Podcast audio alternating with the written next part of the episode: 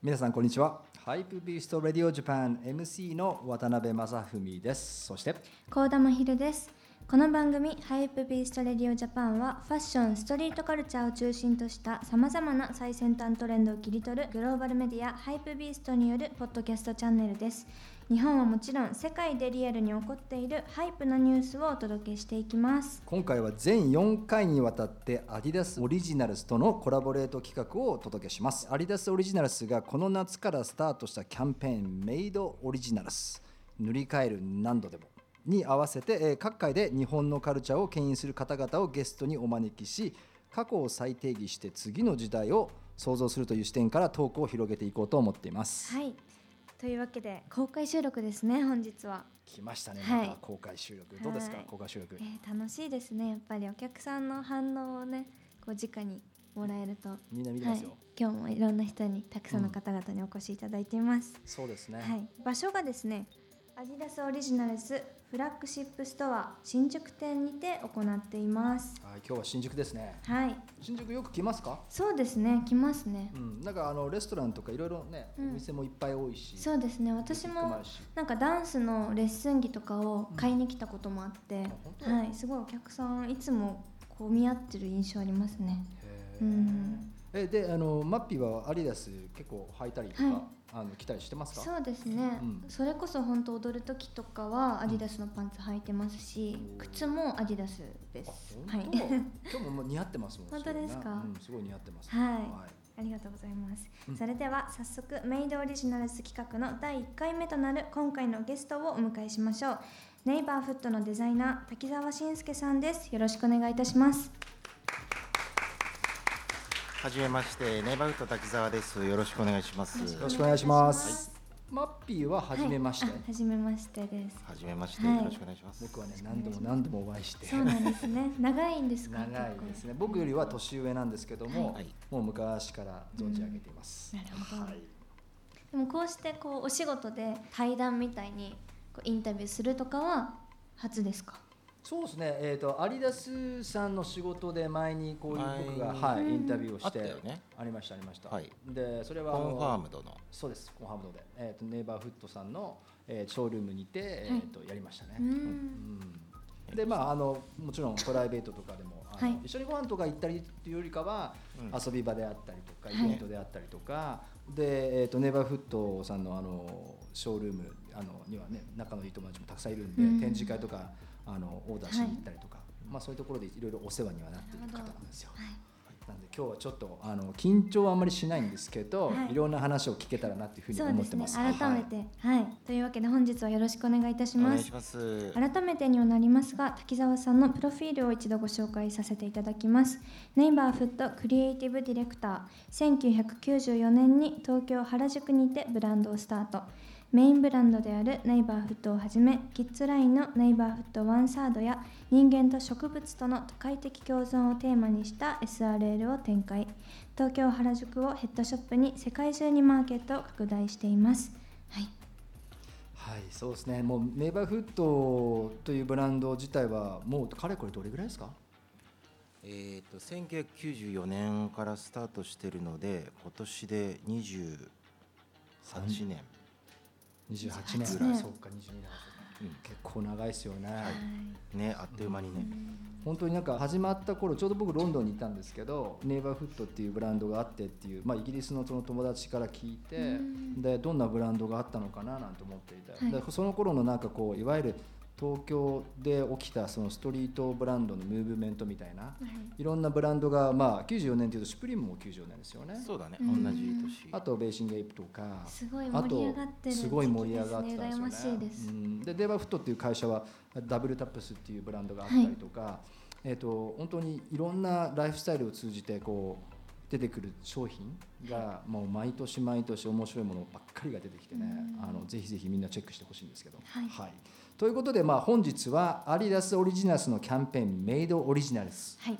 塗り替える何度でもをテーマに滝沢さんとお話ししていきたいと思っています、はい。よろしくお願いします。お願いします。で本日、まあ、私も含めてなんですけどちょっとスニーカーを履かせていただいてるんですよねね。今、でそれが今回アディダスオリジナルさんからの NMDV3 っていうモデルということでで今回のキャンペーンはその MNDV3 の発売に伴いスタートしたわけなんですが、はい。ネイバーフットはアディダスオリアディダスオリジナルとコラボレートの際に以前からもこう NMD を採用していたこともあると存じるんですけれどもその理由は何なんでしょうか？そうですね、えっと NM NMD 最初に、えー取り組ませていただいてからだいぶ時間が経って、はい、えー何度も一緒に、えー作らさせていただいてるんですけど、はいやっぱりその機能性とデザインがちゃんと共存してるというか、はで僕の場合やっぱりその機能性っていうところがすごく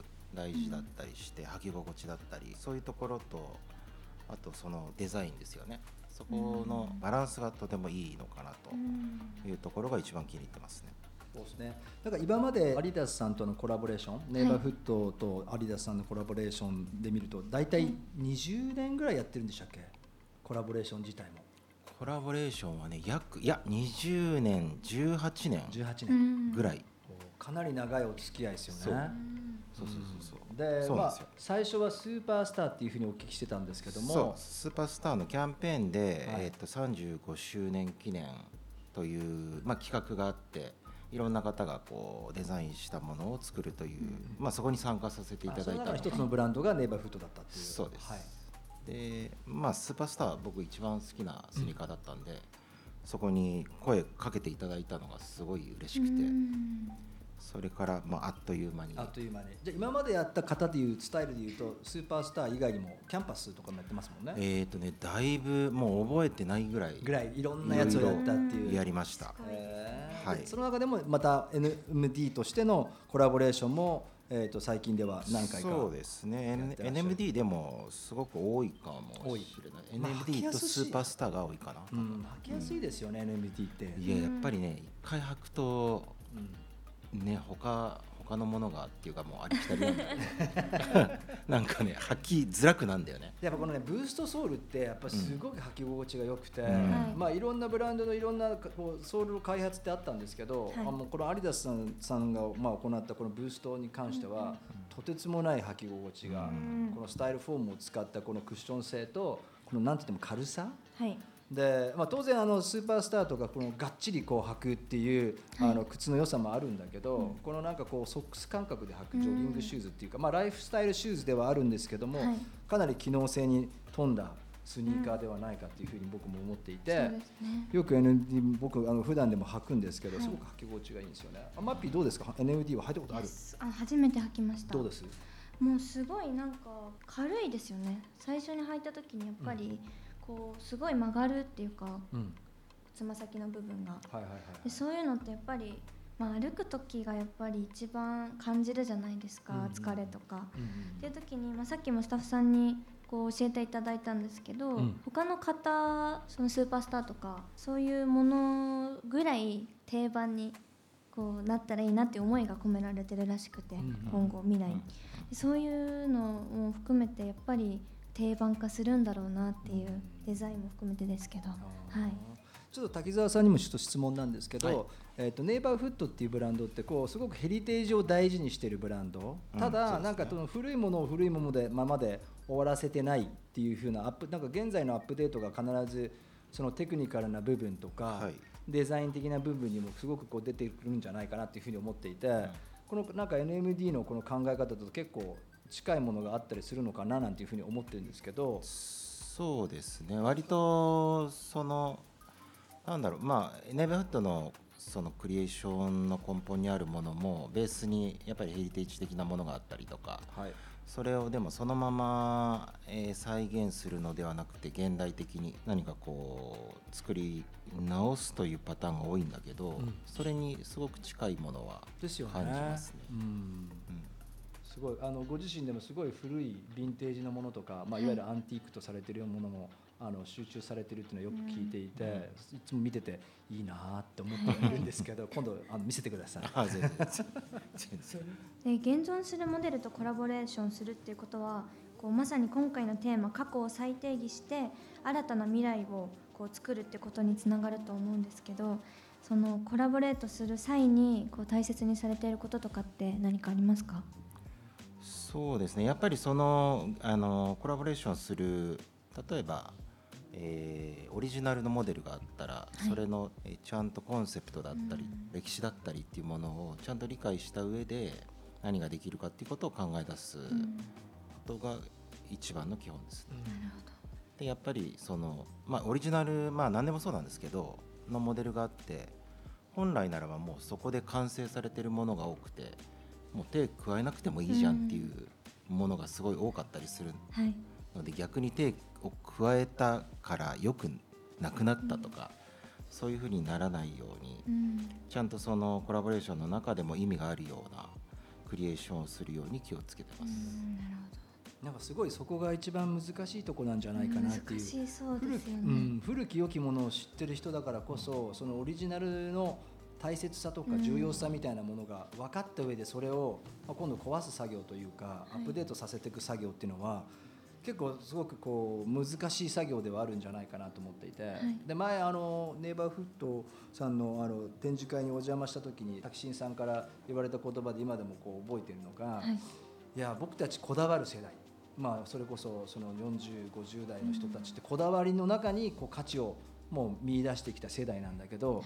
そのこだわりをそのルールにのっとったものではないものが最近面白くなってきたっていうふうに言われてきてでそれは若い子たちから結構教えてもらってるっていう。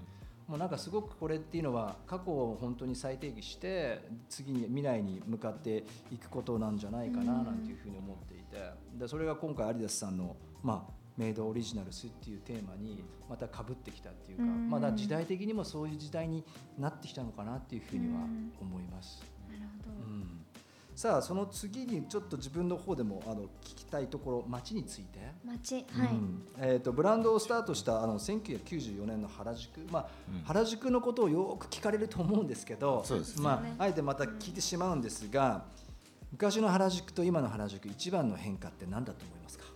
なんだろうね。まあ一番っていうかもう変化はだいぶあってまあパッと見で言うと例えばハイブランドのお店がすごく、うん。だから昔で言うとハイブランドのお店なかったですよね。なかったもんね。いや表参道なかった。本当ですか、うん。本当にその子供たちの街というかどちらかというと、まあ、子供たちでもないな原宿ってもっと落ち着いてましたよね、落ち着いてのどかな感じ。のどかそう。うん動画でもおっしゃられてましたよね。なんかもうちょっとこうリラックスしたゆゆったりとした時間がなんかはいゆったりした風吹いてたよね、うん。確かに確かに。夜も早かったですよね。そう夜も早くて、うん。うん。どちらかというと渋谷の方がこう盛り上がってる感じはあったけど、なるほど。原宿はなんかこういわゆる、まあ、裏原宿って言われてたかもしれないけども原宿自体が結構落ち着いてましたよね。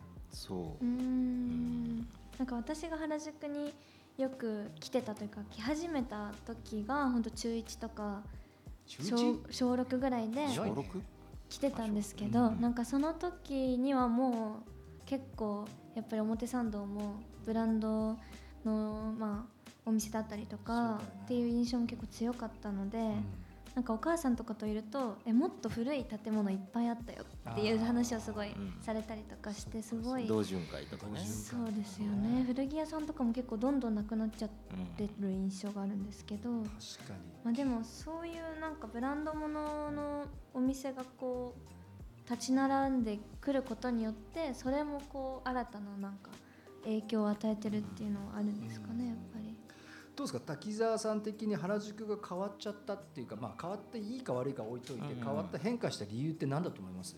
なんだろうね。でもすごく街としてのバランスがよ本当は本来すごく良かったんじゃないかなと思って、はい。でそこに目をつけたまあそのハイブランドとか、はい。まあ、ハイブランドだけじゃないけど、はい。そういう出店が相次ぎ出したのかなと、そうですね。うん。まあなんか本当の意味の人の流れを変えた人の一人かなって僕は思っていて、原宿ってそれまでは、まあ、本当に駅の前の原宿テント村とか、まあ、ちょっとした、まあ、ゴローズ数はありましたよね五郎さんのところは、で本当になんかこう美容室がちょこちょこあってカフェがちょっとあってって感じだったんだけど、そういうことを言ってることにのどかだったし、はい。人もそんなにいなかったんだけど人が来るようになったのは多分ネイバーフッドとかが94年にお店を開け始めて若い子がたまるようになってきましたよね。そうかもね。だからそこまではもう本当にお金があんまないんだけどなんかこう例えばアクセサリーとかアパレルを自分たちで作って売りたいなっていう子たちが割と安いレントで借りられる物件があったりとかね。そういう隙がすごくあったと思うんだけどそれはもうもうだいぶ前の話ですよね。前の話だよね。店舗持つって言ってもやっぱり今とも全然そういう値段とかも全然違うんですか、うん。難しいですか、今みたいな多分金額だったら持ってないですよね。いや無理だよね。そうですよね。だから僕らがそのまあ裏原宿って呼ばれた、はい。その裏側って言われたゆえんがやっぱり表通りは結構家賃が高かったりとか、うん。まあ、あとは表通りがまあそのメジャーっていうところであんまりかっこよくないのかなっていう気考えがあったりして、まあ本当一本裏通りとかそうですね。の物件を探したりっていうのが割と多かったですかね。うんまあ、それがいつの間にか裏原宿って呼ばれたりとか、はいなんかこう多分もう必然的にそのできることが限られちゃってる中で始まった感じですよね。そう、うんとにかくねお金がなかったからっていう。本当に本当ですよね。うんそうなんですね。どうですか？今東京の中で一番面白そうなところ、興味がある場所ってありますか？場所はねでも僕の場合は相変わらず原宿かなっていうだから原宿もそのさっき話した時代からずっと進化し続けて多分今もさらにまた進化してると思うんだよねだからそういった意味では多分こんなに面白い街はないのかなと思うし例えば中目黒だったりとか代官山だったりとか新宿とか渋谷もあるんだけどやっぱ原宿ってすごく特別な気がしますねなんかね。そうですね。うん。まあ、未だにそのサブカルチャー、まあ、今サブカルチャーが何なのかっていうのもあるんですけどやっぱりカルチャーがまだ残ってるっていうのはそう。原宿はやっぱりありますよね。カルチャーとクリエーションの匂いがやっぱりまだするっていうか、ん原宿には何しに行かれるんですか？ショッピングとか原宿ねいやこう見えてよく行くんですよ。結構いまだにね。はい。いやもちろんあの僕一人だけでも行くし、はい。あと子供たちが、ご家族で、えーそう、はい。子供たちが原宿に行きたがるから一緒にね。面白いんですかねいや原宿大好きだよね子供ね、うん。なんかこの間なんかインスタグラムだったかな写真で見て本当にその息子さんがうん。あのあそうだレーシングエイプの展示会でお会いした時ですよね、うん。あはいだからもう一つその世代がそのまたがって親と子でこう楽しめるようなうん。ものになってきたんだなっていうか、ね。いやだからエイプまあまあちょっと展示会あったじゃん？そうですね。でそこから、えー、とエイプが見たいって言われて、うん。まあ前から言われてたんだけど、はい。エイプの渋谷店に一緒に行って、はい 一緒にね。はい。でまあ普通に接客されて、はい。で93年エイプのスタートが93年で、はい。僕やっぱりその頃からもちろん知ってるのでそうですよね。でそれが息子が興味を持ってっていうのが、うん。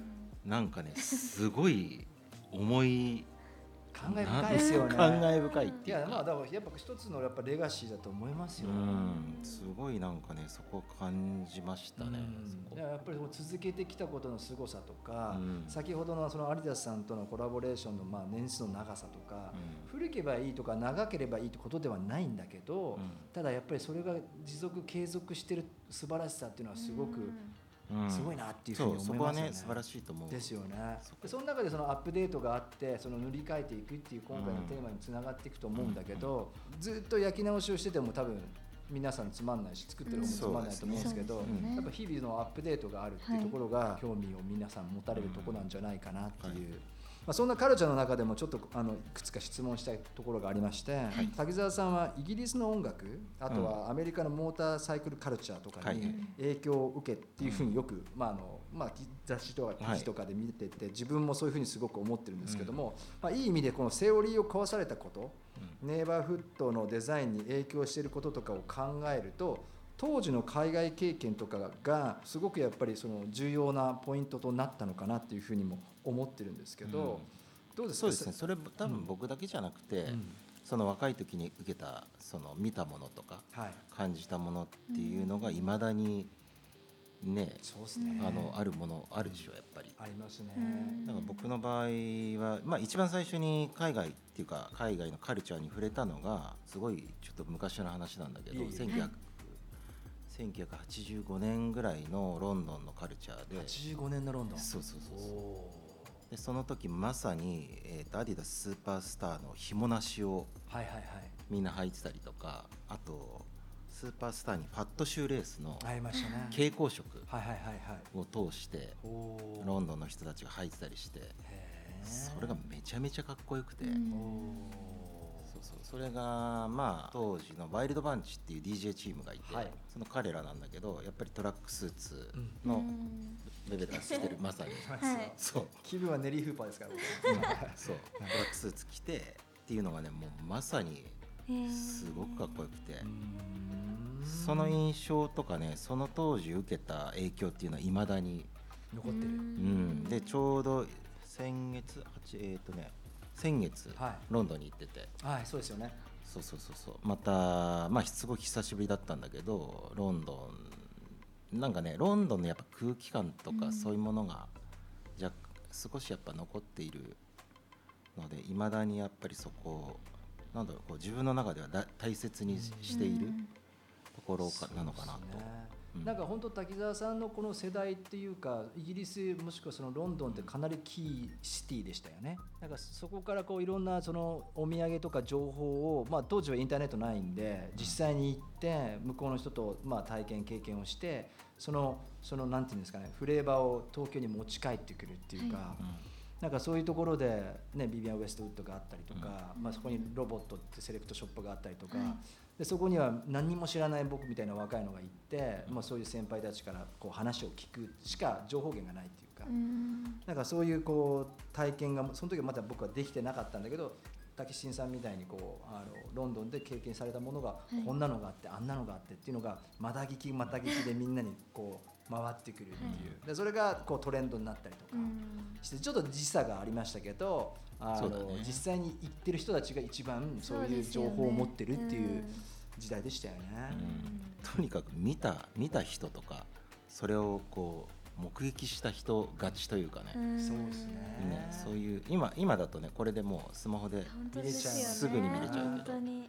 うん。でも実際マッピーとかはどうでも海外とか、まあ、今コロナでなかなか行きづらいけど、はいアメリカにいたんだっけ？私はそうですねニューヨークにちょっと行ってたことがあって音楽ジャズを勉強してるのでその時は行ってたんですけどよ逆にヨーロッパは行ったことないのでちょっと違いがすごい気になるなと思ってます、アメリカもすごくあの刺激的な国や街ですけど、はい。イギリスもすごくいいですそうですよね。うん。音楽の世界もね。うん。へえどうですか？最近はそういう逆にこうねこの間イギリスに行ってこう再発見もあったかと思うんですけど、なんかこう今こう影響を受けてる街や物事ってあったりしますか？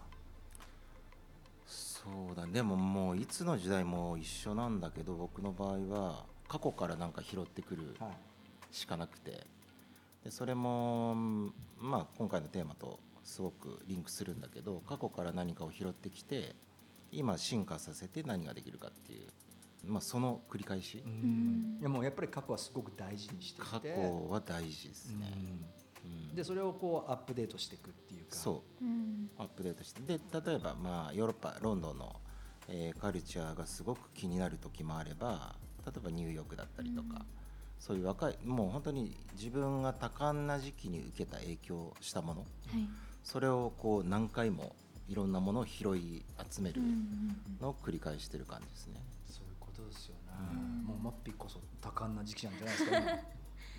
そうですね。ね。でも本当自分の今の年齢よりもっと前の時に影響を受けたこととかって本当ずっと残ってるなって思いますよね。はい。制作する時とかもやっぱりそういうのが出てきたりとかもしますし。そううん。でもマッピーのほら世代でも90年代のヒップホップすごい好きじゃん？はい好きですね。特にこう結構ゴリッとした感じのやつとか、ああいうやっぱり昔あった音楽を聴くことで今の自分のその創作活動とか制作活動にこうフィードバックさせていくことっていうのはあったりするの？そうですね。やっぱり過去まあ作る身としてはこうなんか葛藤するところじゃないですか。なんか自分のやりたいこととなんか新しいこととみたいな、うん時にやっぱりどうしても過去のあの作品とかってもう避けて通れないっていうかもうこれ以上なんか自分が作る必要あるのかなって思う時もすごいあるぐらい、まあ、昔の作品はすごいリスペクトしてるっていうのは嬉しいですよね、うん。うん。なんかやっぱりこういう若い世代から、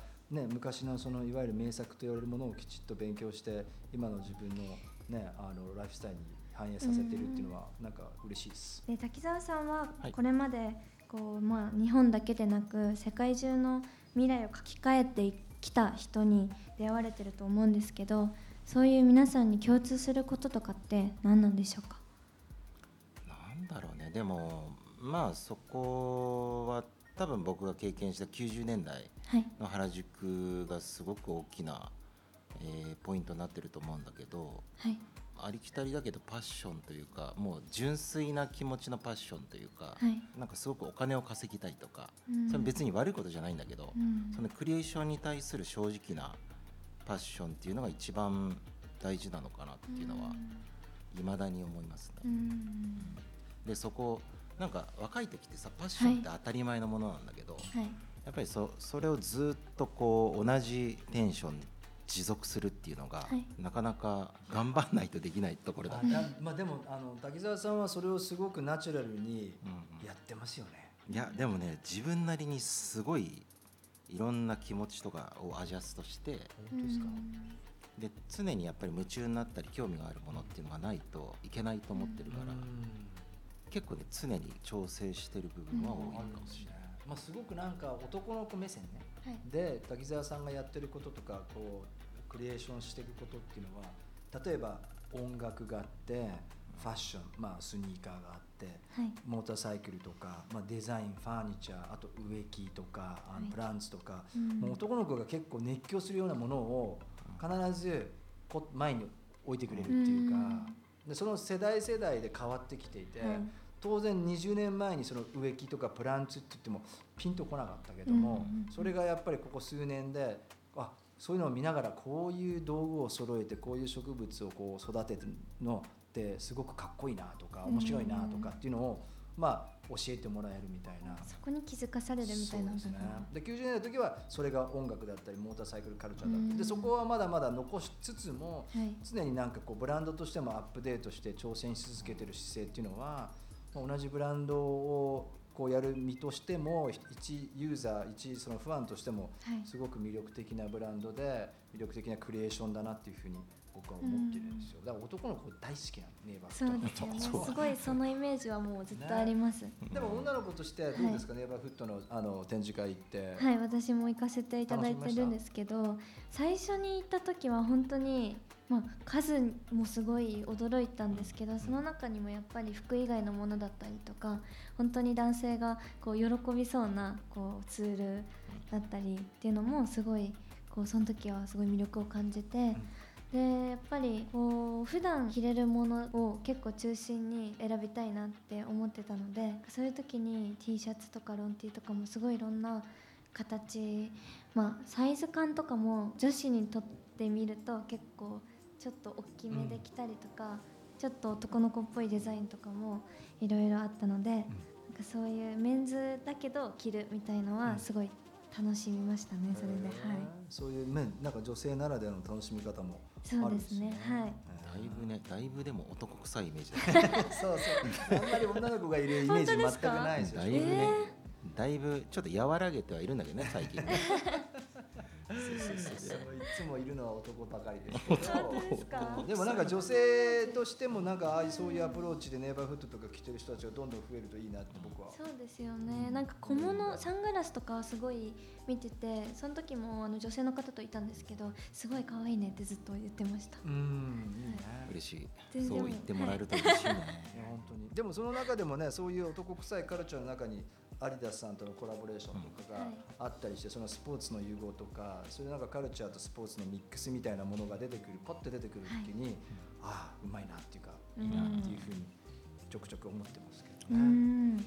どうですか？滝沢さんの中でもこのデザイナー人生の中で一番刺激を受けた人って言われたら誰を思います刺か激でもねまた本当に同じ話ばっかなんだけど、はい。その90年代の、まあ、裏原宿の創世期というか今,、うん。今言うとねその時に周りにいたみんなにはすごくやっぱり刺激をもらいましたね、まあ、いわゆるなんかネイバーフッドの人たちってことですよね、うん。近所のお兄ちゃんたちってことですよね。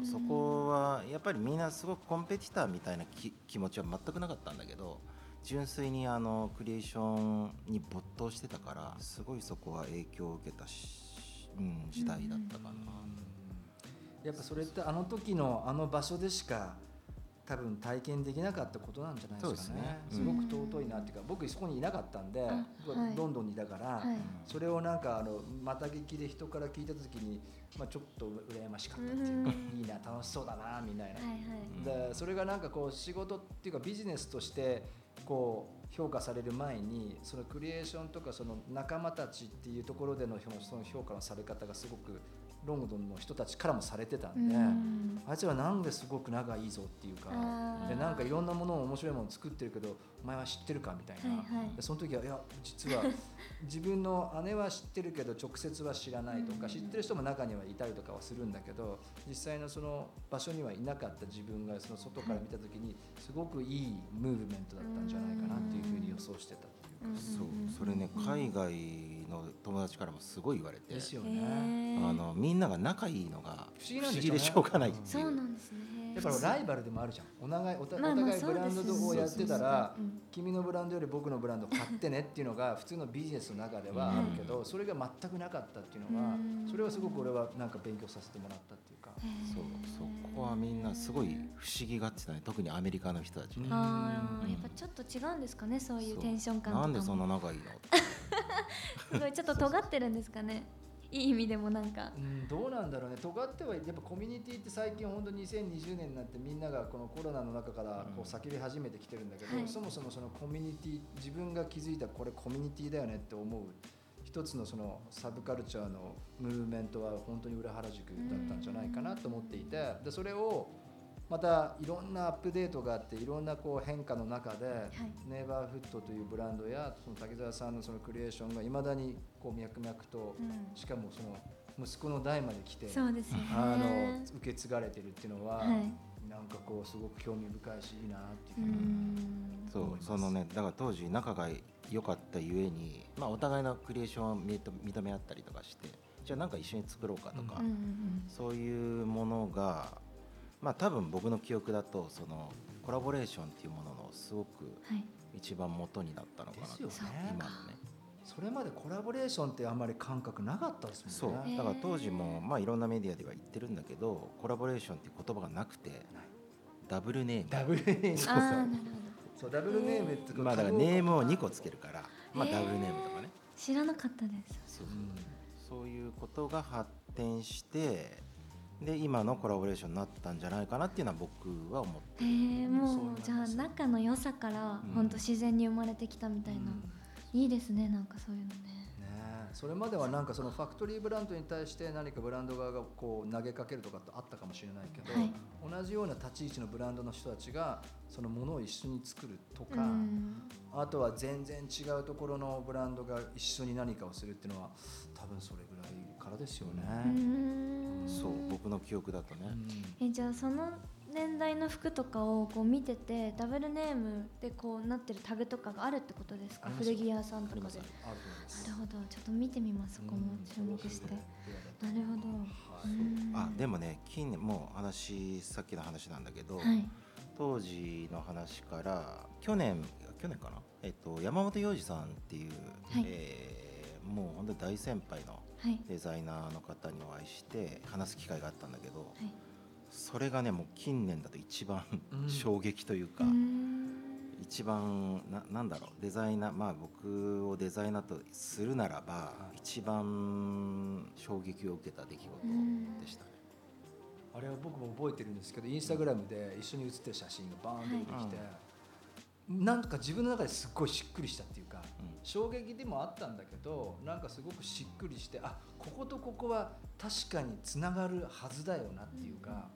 ただすごくその年代世代的にもちょっと離れてるしそのカテゴリーというかジャンル分けをするとしてもちょっとこう離れたところにいるのかもしれないけど、はいなんかそのいわゆる現代版まあ洋さんももちろん現代版ではあるんだけども、うんうんその一つの形の代表の人たちが一緒に何かをするのかなとか、なんかすごい期待があるっていうか、あのどんなことがこれから起きるのかちょっといろいろ知りたいんですけどそれはまあ次回の回でいろいろお聞かせ気になりますね。うん気になりますよね。うん。でまあ洋二さん本当に79歳まあ多分あのそうなんですけど、はい。79歳8歳ぐらいなんですけど現役でまだまだ全然クリエーションしていて、すごいですよね、いやもうそこがもうびっくりで、すごいななんだろうこう自分に目が覚めたっていうかね、うん。なんかそういうハッとした出来事でもあって、うん、なんかすごいすごい前ポジティブな影響を受けた出来事でした。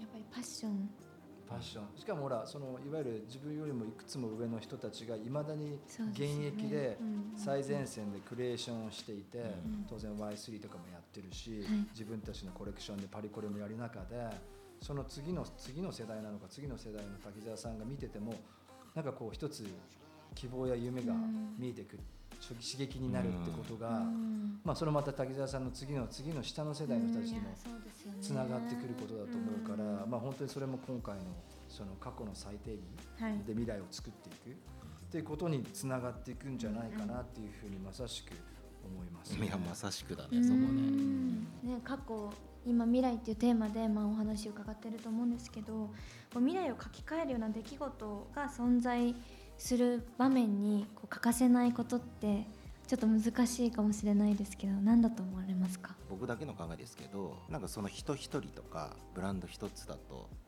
なかなか難しいのかなっていうところがあって、はい。まあ何かしらのその時代時代のクリエーションの何人かが集まるとか、うん。何個かのブランドとかちょっと分かんないですけど、はい。いまあ、いろんな状況があるんですけどそこで起こりうるなんかムーブメントみたいなもの、まあ、あのみんなの力というか一、人だけじゃなくてそういうものがなんかすごいタイミングで合わさった時に、まあ、そういうことが起きるのかなっていううん。気はしますね。まあ、まさしくそれをねね。体現して経験しているからうん。すごく説得力があるなそうですね。そう。でもあの最近東京、まあ、特に、えー、と日本の例えばアートだったり、まあ、若い世代のブランドだったり、はい。っていうものはなんかそういうものを感じつつありあるよね本当ですか、うん。いいですね。若い子たちからのムーブメントを感じてきてるっていう。いやすごい感じてきてる。ん特に、まあ、アートの作、まあ、アーティストとかはすごくやっぱり今、えー世界からも注目されているし、その若い、まあ、僕らの下というか多分さらに下みたいなうん。ブランドの人たちも、なんかすごい感じるよねすごいパワーをね。新感覚でまたその新しい定義を若い子たちから、まあ、感じることができるっていうのは素晴らしいですよね、そう。僕たちからしてだからね多分時代は変われどまたそういう何か時代が変わるような出来事ってあるだろうし、うん。ね、まあ、その中でもねあの滝沢さんにはずっと一線でやっていてほしいんですけどよはい。ろしくお願いしますね。もうあの洋一さんを見てたらそうですよね。いや僕無理ですとかもう言えない感じだもんね。で僕たちは滝沢さんを見てたあ滝沢さんこんだけやってた俺も頑張らなきゃなっていうふうにはい。はい。頑張ります。思いますんで、はいですよね。はいじゃあそろそろまあ時間になってきました。あの皆さんありがとうございます。ありがとうございます。はい、ではい、過去を再定義して次の時代を創造するという視点について、まあ、今回はお話をいただきました。最後になんですけどこう改めて滝沢さんがカルチャーを構築していく上で大事なこと何だと思いますかっていう質問があって、まあ、今ちょうど、ね、仲間やそのムーブメント、それそうでいて出会いっていうような回答をもらってはいるんですけども、まあ、このカルチャー本当に長く続けていけるといいなっていうふうに思います。はいはいというわけで本日のゲストは滝沢俊介さんでしたありがとうございましたありがとうございましたあり。がとうございました。